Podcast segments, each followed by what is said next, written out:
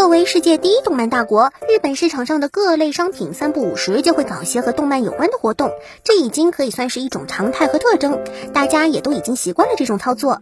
所以最近的一个老牌连裤袜品牌阿兹基就想到了一个主意，这不是已经接近冬天了吗？气温也下来了，习惯了穿裙子活动的日本妹子肯定需要又好看又保暖的裤袜啊！所以咱们请上几十个画师，画一套穿自家商品的美少女的图往上一放，不是特别应景的宣传吗？于是他们就在推特上发起了一个名为 “Long Tights” 的话题，并在画师的图后介绍自家的相应产品。本来嘛，应该说这个活动还是相当不错和应景的。可没想到的是，活动真的搞起来以后，却直接翻车，出现了大量网友的差评。大致来说，就是这不是给要穿的女性搞的活动，而是给老色批们准备的，是把工作和兴趣混到一起的人的恶趣味账。嗯，应该说从这些角度去说呢，好像批评的也没什么问题。不过仔细想想，裤袜之所以能够流行，之所以受欢迎，不就是因为它能够在保暖之余还表现出美吗？所以画出美的一面的 CG，体现酷爱的视觉效果又有什么错呢？另外，活动请的画师也大多是女性，看来这个争议应该有着什么别的原因吧。最近，迪士尼在进行类人机器人开发时，尝试做了一款表情更加自然的机器人。和之前的一些机器人相比，此次的开发增加了不少以前没有注意到的活动细节。具体来说，就是真人无论怎么安静，其实人体都不会完全静止，呼吸的节奏、眼球的运动、神态的细微变化等等，都是以前做的机器人所不具备的。所以，哪怕是一些外表做的再真实的机器人，我们都能一眼看出其不自然之处。而迪士尼本次造的呢，就增加了这些细节变化。从现有的一小段视频展示中，我们可以看到迪士尼的这个机器人不但眼球会动，而且还有眉毛、下眼睑、嘴巴等各种细节活动设计。虽然现在有人说看起来很恐怖，但大家可以想象，一旦高级蒙皮做上去以后，这效果肯定会让人相当惊艳。其实这个如果做到位了，别的不敢说，T 八百那种效果还是可以做出来的吧。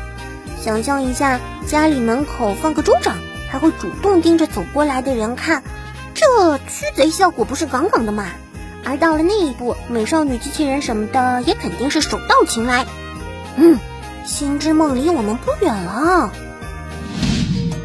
大家还记得一三年的那部《疯狂原始人》吗？就是告诉大家做事不能拼体力，而是要靠脑子的那个。本作的续篇《疯狂原始人二：新纪元》将于本月二十五日在北美上映，而国内上映则仅仅只晚两天，二十七号就能看到。从现有的 PV 我们可以看到，相比此前的原始人，这次的故事就更夸张了。在新的故事里，原始人们不但开始用脑子，甚至已经开始用各种科学的工具进行创造发明。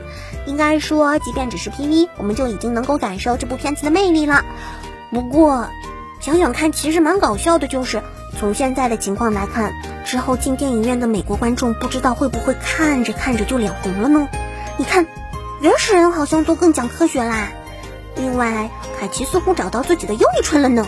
给动画配音的话。肯定就不担心会烂片啦！